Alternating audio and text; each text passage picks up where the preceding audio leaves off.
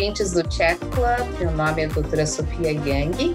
Eu estou com a administradora de empresas e consultora financeira Bárbara Santos, uma das hosts do nosso Chat Club. Primeiro vou iniciar apresentando Bárbara. Bárbara é formada pela FEA USP de Ribeirão Preto, tem mais de 12 anos de experiência no mercado financeiro e de capitais no Brasil e nos Estados Unidos coordena o chapter do Arizona do grupo Brave e é diretora do Fox Brasil Phoenix. Vamos começar a falar um pouco sobre o planejamento financeiro, um dos temas que a gente conversa demais e todo ano é um ano novo e todo ano a gente precisa fazer esse planejamento. Então vou dar a palavra para a Bárbara para iniciar um pouco e aí a gente vai com as conversas, com temas que a gente tem todo dia, as, as pessoas perguntam e querem uma resposta ou uma informação melhor. Olá, doutora Sofia, muito obrigada por, por, por me dar essa oportunidade de conversar com você a respeito desse assunto, é, que é um tema realmente muito importante, não só no começo do ano, mas o ano inteiro, mas concordo com você que o começo do ano as pessoas tendem a fazer aquele bucket list, aquelas coisas que elas querem mudar na vida delas, e finanças sempre é um tema, ainda mais no meio de uma pandemia onde milhares de pessoas perderam empregos ou tiveram seus salários reduzidos, é, estão recebendo ajuda do governo, o que fazer com tudo isso que está acontecendo. Antes de começar, eu só queria fazer um disclaimer aqui, né, um aviso que tudo isso que a gente vai falar aqui é para fins uh, informativos, educativos. Aqui a gente não está querendo substituir o aconselhamento profissional de ninguém. Então, sempre que forem tomar alguma decisão financeira, busquem uh, aconselhamento profissional e, e também, uh, se por um acaso alguma coisa que, que vocês ouvirem for, é, vocês acharem que tem que agir sobre essa informação, o risco é totalmente do ouvinte, a gente não tem como nos responsabilizar né? Mas aqui eu vou tomar todo o cuidado uh, ah, para dar também a informação mais uh, pura e cristalina, sem nenhum conflito de interesse para vocês. Nós não, não, estamos sendo patrocinados por nenhum banco, nenhuma corretora, nenhuma empresa. Então, aqui a nossa conversa é diretamente para atender o nosso público e ajudar a, as pessoas a terem mais informações sobre o assunto. Muito bom.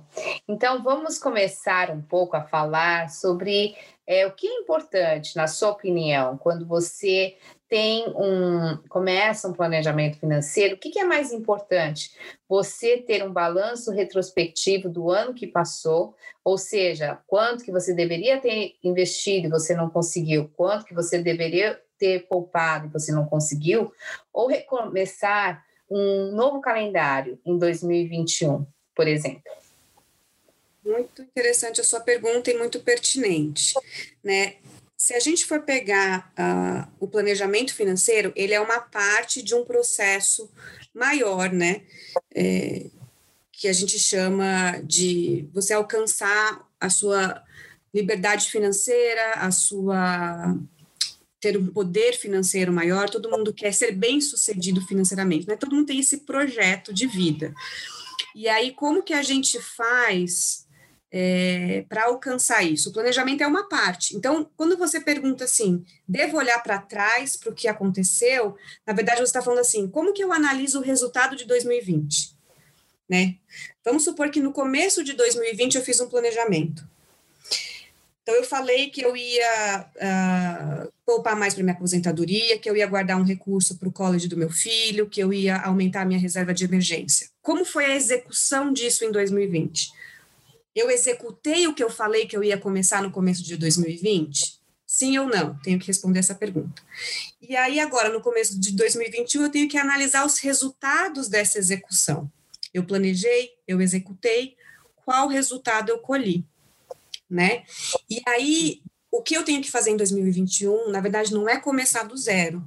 Eu preciso reavaliar o que, que eu fiz de errado, o que, que no meu planejamento não foi bem feito, se foi que eu planejei errado ou se foi na execução, ou se eu não estou olhando os resultados da forma como eu deveria olhar. Então, a gente erra ou quando a gente está planejando, ou na execução do planejamento, ou como a gente está analisando os resultados. Então, o começo do ano, na minha opinião, ele não é uma hora, é uma hora de aprendizado, aprendizado com o que passou. Ao invés de eu falar, de eu esquecer tudo que eu fiz de errado, apagar e falar assim, ah, eu agora esse ano eu vou ficar rica. E aí eu vou comprar um curso sobre como investir na bolsa e vou começar a investir em criptomoeda. Sabe assim, as pessoas geralmente tendem a ter um comportamento de querer esquecer os erros do passado, né? E na verdade a gente só aprende errando. Então a gente tem que olhar o que a gente fez de errado, consertar e a partir daquilo começar um novo um 2021 diferente. É, e assim, eu acho que pelo que eu entendi o que você fala, também é muito do estado que a pessoa está, né? Se a pessoa é individual, se ela está planejando casar, se eles são um casal que estão planejando um filho, né? Então, essas coisas acho que muda bastante, né? O... Sim. Assim, para como eu não sei quem está nos ouvindo, né? Mas eu sei que todo mundo tem as suas especificidades. O que eu digo é o seguinte: o projeto de, de, de, de liberdade financeira, de sucesso financeiro, ele é muito individual exatamente por isso. Idade, renda, né? Uh, e o próprio objetivo da pessoa. É, mas o que todo mundo tem em comum? A vontade né, e a necessidade de atingir determinados objetivos. O que, que acontece, na verdade, na parte do planejamento, é que o mais importante é a gente sempre focar primeiro naquilo que é essencial para a gente.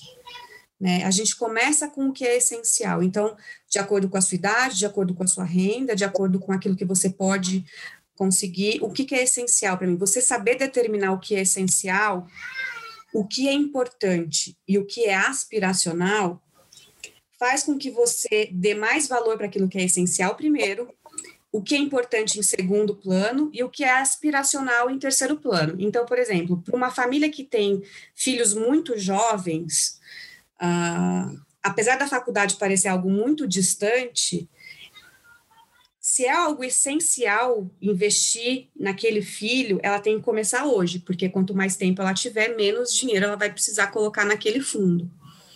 Mas tem algumas famílias que a faculdade não é muito importante, né? Elas eles não tiveram, por exemplo, essa mesma educação dos pais. Então, eles querem dar uma vida melhor para o filho hoje. Então, o essencial para eles é que os, os, filhos estudem, por exemplo, num colégio particular hoje, num colégio privado, por exemplo. Então, o que é essencial muda muito de pessoa para pessoa.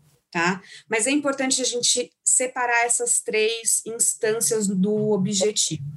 Um planejamento ele só tem sucesso quando você tem um objetivo muito bem definido, que a gente tem que responder aquelas perguntas: o que, como, quando, quanto e como eu vou chegar lá, né? Então você tem que cercar bem aquele objetivo daquelas perguntas que vão realmente fazer uma diferença para você, de você falar não é isso aqui que eu quero alcançar, é isso que eu preciso ter para alcançar isso, é essa ajuda que eu vou buscar eu quero que isso seja realizado no ano tal e eu preciso dessa quantidade de dinheiro. Tem que ser muito bem especificado, muito bem pensado esses objetivos. Então, independente da sua situação, da sua idade, se tem uma coisa que pode estar de assim, não está fazendo sentido, você não está conseguindo realizar o seu planejamento, é porque o seu objetivo não está bem, bem formado.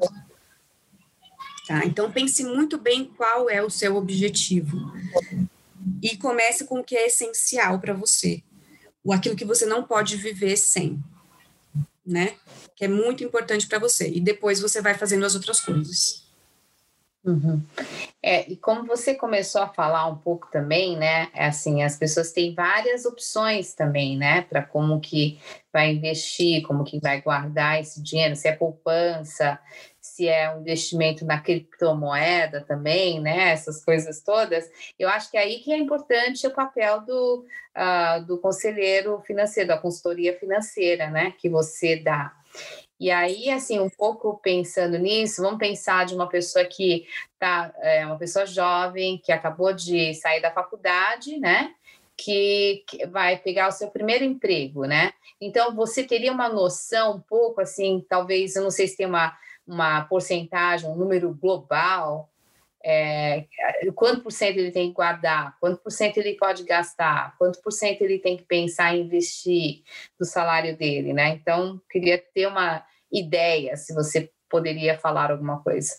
Sim, eu adorei a sua pergunta também, porque agora eu vou ter também a oportunidade de falar o seguinte: antes só da gente pensar no investimento, uma coisa que eu divido também no planejamento é aquelas pessoas que têm dívidas das que não têm.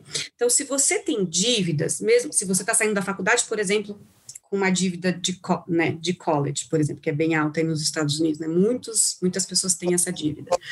É, ou se você tem é, outras dívidas de cartão de crédito. Então, sempre que você tem uma dívida, sempre é melhor concentrar os seus esforços em zerar aquela dívida antes de começar um investimento novo. Tá? Um investimento na bolsa, um investimento um, em real estate ou um investimento uh, em, numa empresa, sempre tenta focar em uh, zerar aquela dívida. E tem maneiras uh, de se fazer isso, a gente vai falar é, em algum dos meses que a gente vai conversar aqui pelo Chat Club sobre endividamento. Nós vamos convidar uma pessoa bem especial que entende sobre isso para falar com a gente. E mas é importante zerar essas dívidas. Bom, para aquelas pessoas que não têm dívidas, então vamos pegar esse exemplo que você deu, né? Uma pessoa que está recém-formada, sem dívidas e que está começando a trabalhar e quer uh, ficar segura financeiramente. Né? Existe sim um número mágico, tá? E é um número que não vale só para essa pessoa, pode valer para qualquer pessoa que está querendo começar a investir, vamos colocar assim, até os, os 40 anos, né? Depois começa a mudar um pouco tá? Isso pensando para aposentadoria. É, e esse número é 20%.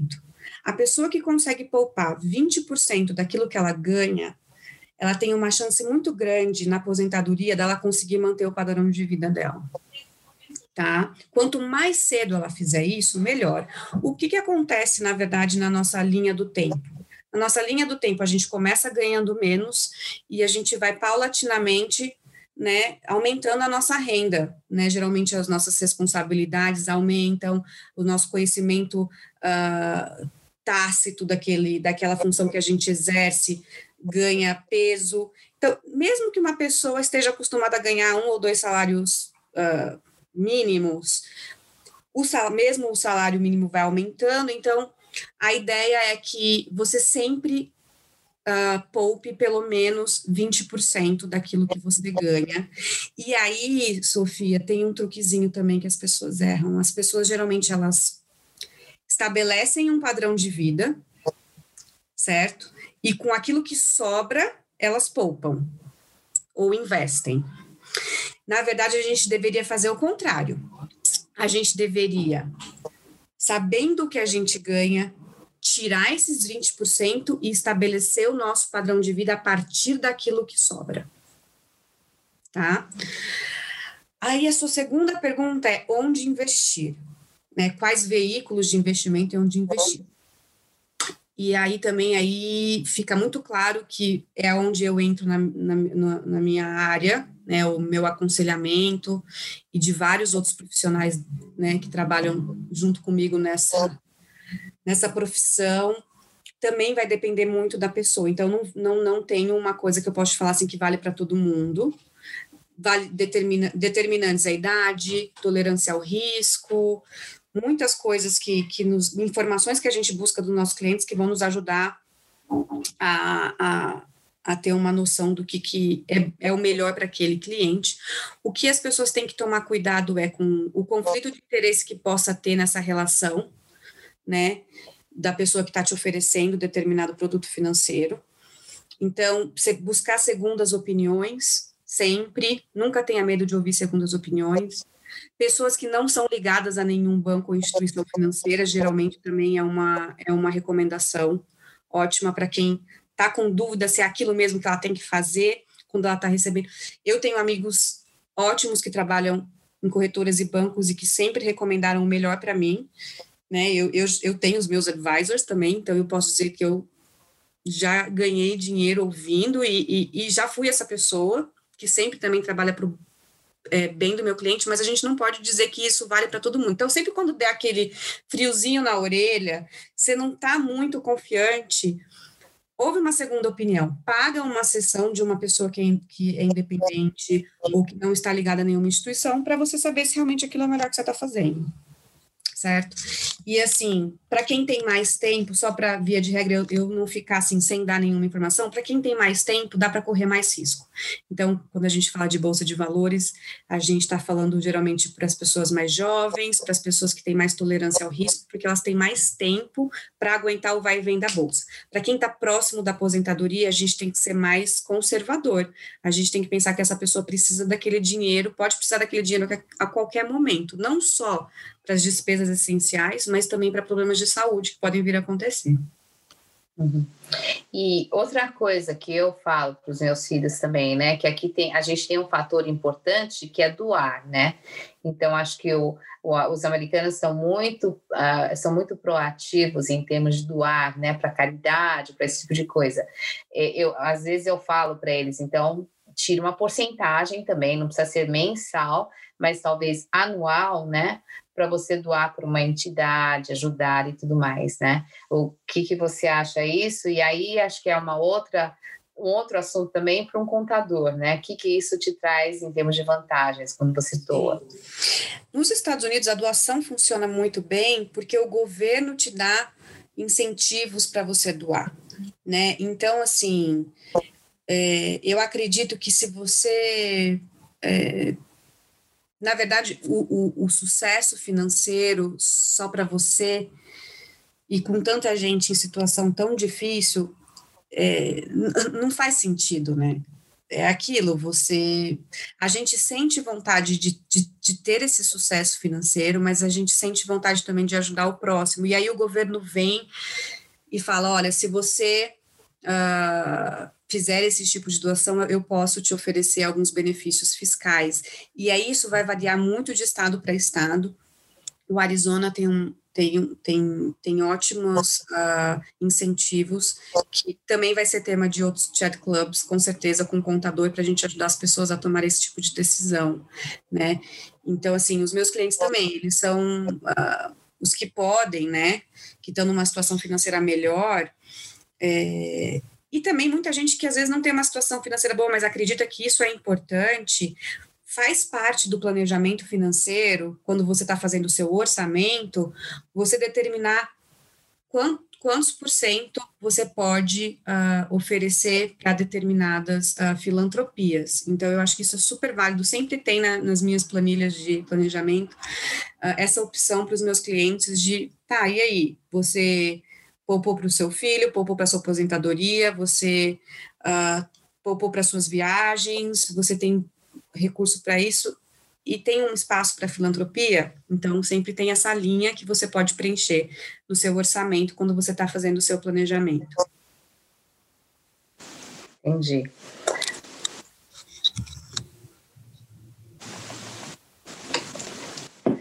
E aí, assim, uma coisa que eu acho que você é muito versátil, é, Bárbara, que você pode fazer a consultoria tanto aqui nos Estados Unidos como no Brasil, né? E a gente sabe que tem muitas pessoas que estão um pé em cada lado, né? Então, como é que você a, aconselharia em projetos, investimentos no Brasil, aqui? E se você realmente pode ajudar essa pessoa que precisa estar nos dois lados?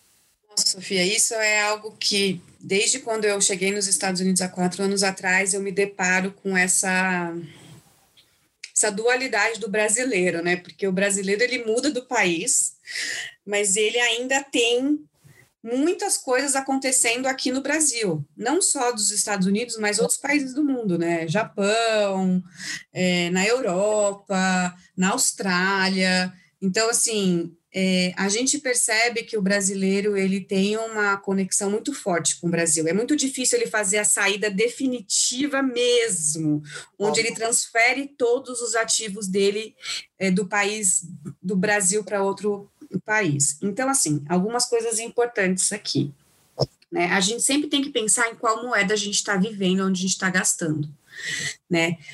Porque existe aquela questão toda de do câmbio, né? O câmbio é um grande, pode ser um grande amigo pode ser um grande inimigo das suas finanças, né? Então, é, é eu sempre digo e tento alertar aos meus colegas e aos meus clientes que se você pretende viver em dólar, ganhe em dólar, invista, poupe em dólar, invista em dólar, certo? Porque é, essa é a moeda que você vai é, precisar no futuro. Muitas pessoas pensam, ah, não, eu, eu, eu tô morando nos Estados Unidos agora, mas eu quero aposentar no Brasil, ou... E aí, várias variações disso né? Então, depende de cada caso. Mas sempre pensar que se você não estiver fazendo, poupando ou investindo naquela moeda que você vai precisar do recurso no futuro, você tem que fazer um hedge. Né? Você tem que fazer uma proteção para caso aconteça alguma coisa em relação ao câmbio que te desprivilegie, você consiga, consiga se proteger. Essas operações de hedge, geralmente, elas têm custos, né? É, existe alguns tipos de hedge natural, que a gente chama, mas é, é um mercado que é um, ele, ele é custoso e ele tem risco também, mas pelo menos você vai ter, uh, você vai ter, você vai ficar mais protegido tá, em relação às suas finanças.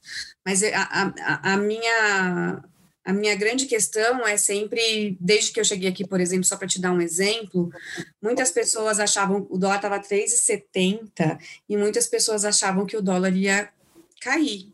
E eu sempre perguntava assim, tudo bem, mas qual fato ou qual indício ou da onde você está tirando essa, essa informação de que o dólar vai cair? Então, assim, a gente sempre tem que é um pouco meio que a gente acha que a gente toma a gente toma decisão usando a razão, mas é pura emoção. É um achismo porque um dia foi menor, porque você não tem embasamento técnico científico hoje nos últimos quatro anos que falasse que o dólar ia cair no Brasil. A gente não tem isso, tá? Então, todos os economistas, todos os uh, as pessoas que têm, né, que falam sobre o mercado uh, brasileiro, a gente sabe que o dólar só ia subir. Então, é totalmente é, irracional a atitude, não, eu vou esperar porque eu acho que o dólar vai cair. E, e olha onde o dólar está hoje, né? Então, assim, e também hoje eu concordo que talvez esteja over por causa do coronavírus, né? Não estou falando que esse é o dólar que a gente estava esperando, mas pelo menos 4, 4,20 era uma coisa esperada pelos especialistas. Então, assim, muita gente perdeu a oportunidade de trazer dinheiro do Brasil para os Estados Unidos com um dólar muito menor do que estava hoje. Tá? Então, é só para te dar um parâmetro assim dessa de quanto essa conversa ela é profunda e ela e assim eu não quero aqui que ninguém eu não estou como falando no começo dando nenhum conselho mas sempre pensar primeiro sempre é buscar aconselhamento de profissionais se você não está confiante naquele profissional ouve uma segunda opinião uma terceira, se for preciso, para você tomar sua decisão. Mas não confia só no que a sua cabeça está falando, porque você não estudou sobre esse assunto, você não tem todas as informações, e talvez as informações que você tem acesso, elas não são totalmente verdadeiras. A gente está vendo isso com o coronavírus hoje, né? Hoje a gente tem que olhar três, quatro, cinco fontes de informação diferentes para a gente poder falar, ah, tá, isso aqui realmente parece que não é fake, né? Então, é. Na finança é a mesma coisa. Tá certo.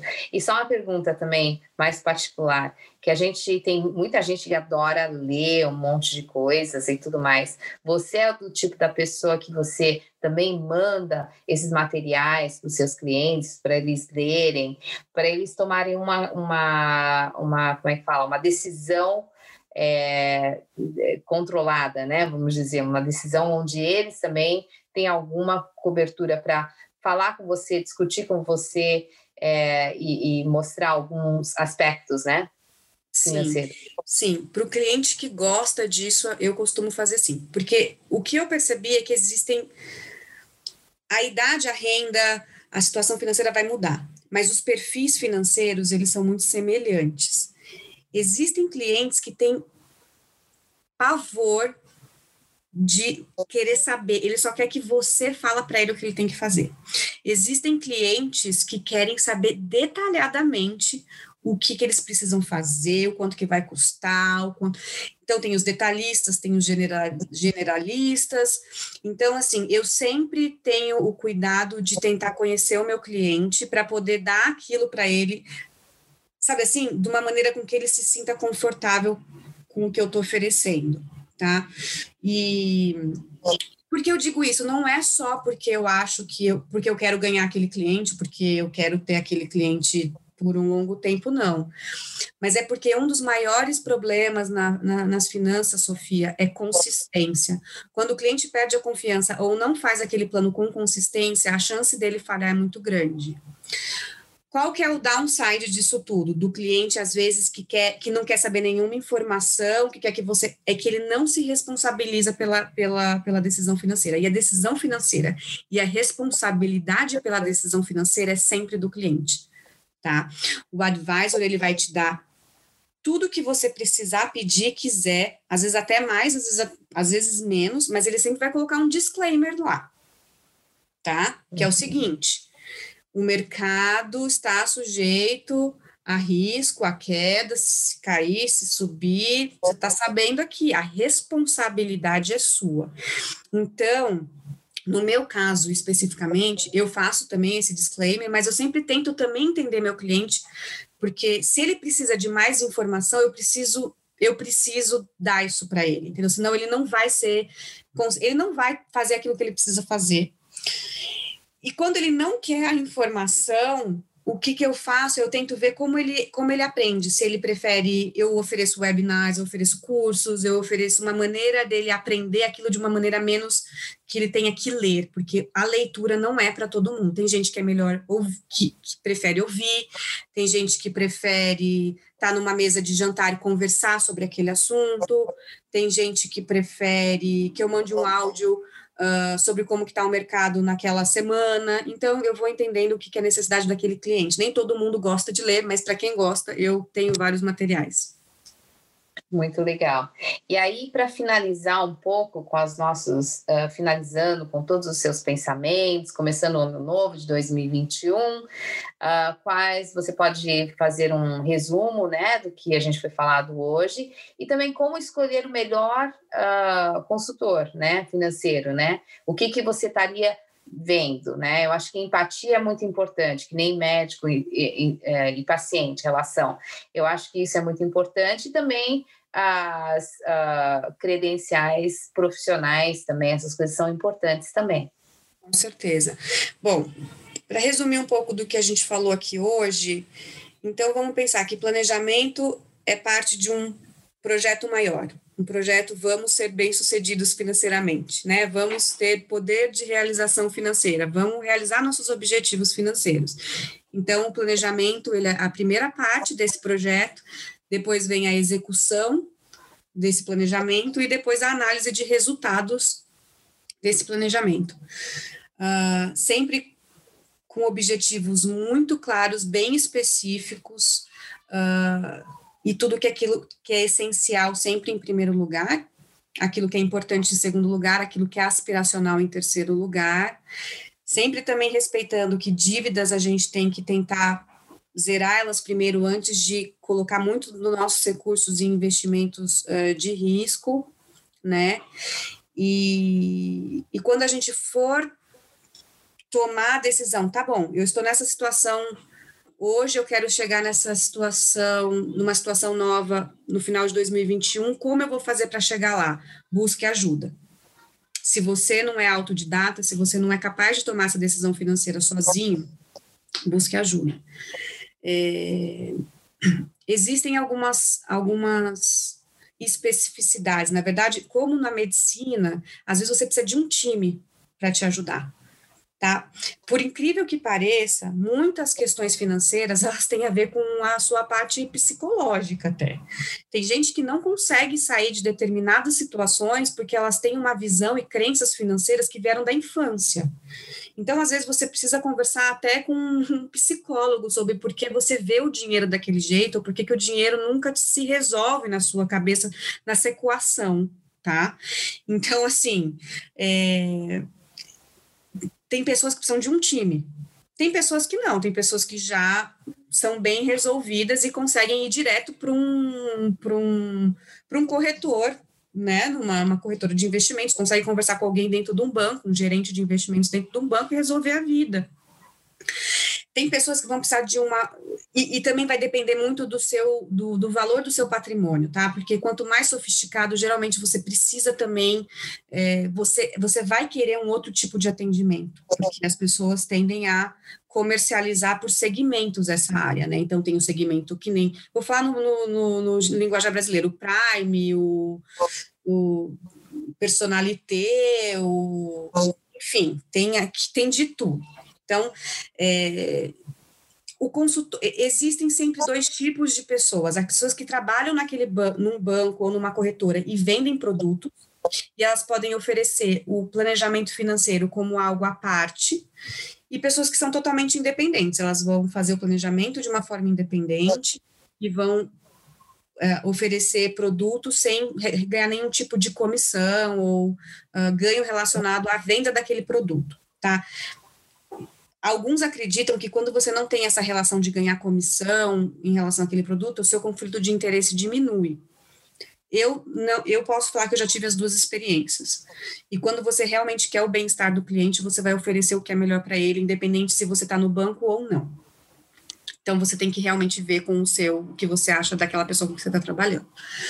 Um, muitas pessoas não podem pagar duas vezes a comissão e ainda o aconselhamento. Então, ela otimiza indo pelo direto pelo corretor do banco dela, ou pela, pelo, por quem está atendendo ela no banco. Uma pessoa fundamental, um profissional fundamental é o contador, porque eu não posso falar nada de contabilidade, porque eu não sou contadora, tá? E um outro profissional fundamental é o, o lawyer que chama a gente pode não ser um lawyer, geralmente eles são advogados que eles fazem estate planning, tá? Que é um planejamento tributário e de uh, herança um pouco mais sofisticado do que o contador que vai só olhar os teus impostos, tá? É, e por que, que é tão importante o estate planning, principalmente nos Estados Unidos? Porque geralmente nos Estados Unidos a gente está fora do nosso núcleo familiar mais próximo, então a gente está se envolvendo e se relacionando, por exemplo, com pessoas de diferentes culturas, né? Então, brasileiros que são casados, brasileiras que são casadas com brasileiros, ou brasileiros que são casados com americanas é, essa, essa junção precisa ser muito bem conversada, precisa ser muito bem costurada. Então, o estate planning, ele, ele, o profissional que faz um estate planning bacana, ele vai ajudar nessas costuras e amarrações que precisam ser feitas, né? Uh, testamentos, trusts, uh, financial uh, power of attorney, né, financial and health, e isso é uma parte também que eu acho que é super legal a gente discutir, porque as pessoas, quando elas estão numa situação financeira, uh, uma, situação de, de, saúde, que elas não têm poder de tomar decisão, vai ser, vão ser esses documentos que vão falar para os médicos e para os profissionais da área de finanças o que fazer com aquele recurso daquela pessoa, o que fazer com aquela saúde daquela pessoa. Então, a gente, nesse caso, também é uma coisa que se compara muito à medicina com a finanças. Então, assim, então o planning, ele é um, um profissional que, que, que trabalha com estate planning, ele é imprescindível é, assim, que vem na minha cabeça seria isso. Se você tem muito problema com dinheiro, muito problema com finanças, é muito mão de vácuo, muito mão aberta, tem que conversar com o seu psicólogo, gente, a primeira pessoa, porque é um problema, é uma crença, é uma coisa que está te impedindo de ter sucesso. É, tem que conversar com o teu gerente do banco, a gente tem que negociar, tem que negociar preço, custo, taxa, tudo. Então, a gente tem que ter um relacionamento muito bacana com os, com os, com os nossos bancos, tem que ter o nosso gestor de investimento, seja ele pelo banco ou seja ele fora, um bom contador e um estate planning, um profissional na área de estate planning. Eu acho que esse é um time que você vai estar bem assessorado aí para poder realizar seus objetivos. Com certeza. Bárbara, muito obrigada. Eu acho que a gente aprendeu muita coisa. E como tudo é colaboração e comunicação, é assim que eu falo sempre. Eu acho que o que você é, fez um resumo é interessante é que tudo é multidisciplinar, né? A gente, para tratar de um paciente, é multidisciplinar. A gente pega especialistas que vão falar o que deve ser feito. Então, isso é, é, é muito importante. Eu queria também falar para o público em geral que cada tópico que a gente falou, cada tópico que a Bárbara é, falou, ou, ou, ou uh, a gente vai entrar nas minúcias também. E nós vamos uh, convidar sempre uma pessoa especializada que vai deixar a gente mais confortável quando a gente for lidar com esse tipo de problema. Então, muito obrigada. obrigada vamos, a você. Vamos esperar a próxima. Tá com bom? certeza. Obrigada, tá Sofia. E, e eu também concordo com você. Medicina e finanças tem tudo a ver. A gente tem que fazer essa ponte cada vez mais porque a gente está cuidando das pessoas no finalmente, né? Da saúde das pessoas no geral, né? E tudo isso começa desde o nascimento. Exato. Aliás, até... um ótimo tema também para falar, né? Como ensinar é. os nossos filhos, né, a cuidar das finanças, com certeza. Com certeza. Tá bom. Então tá, até a próxima.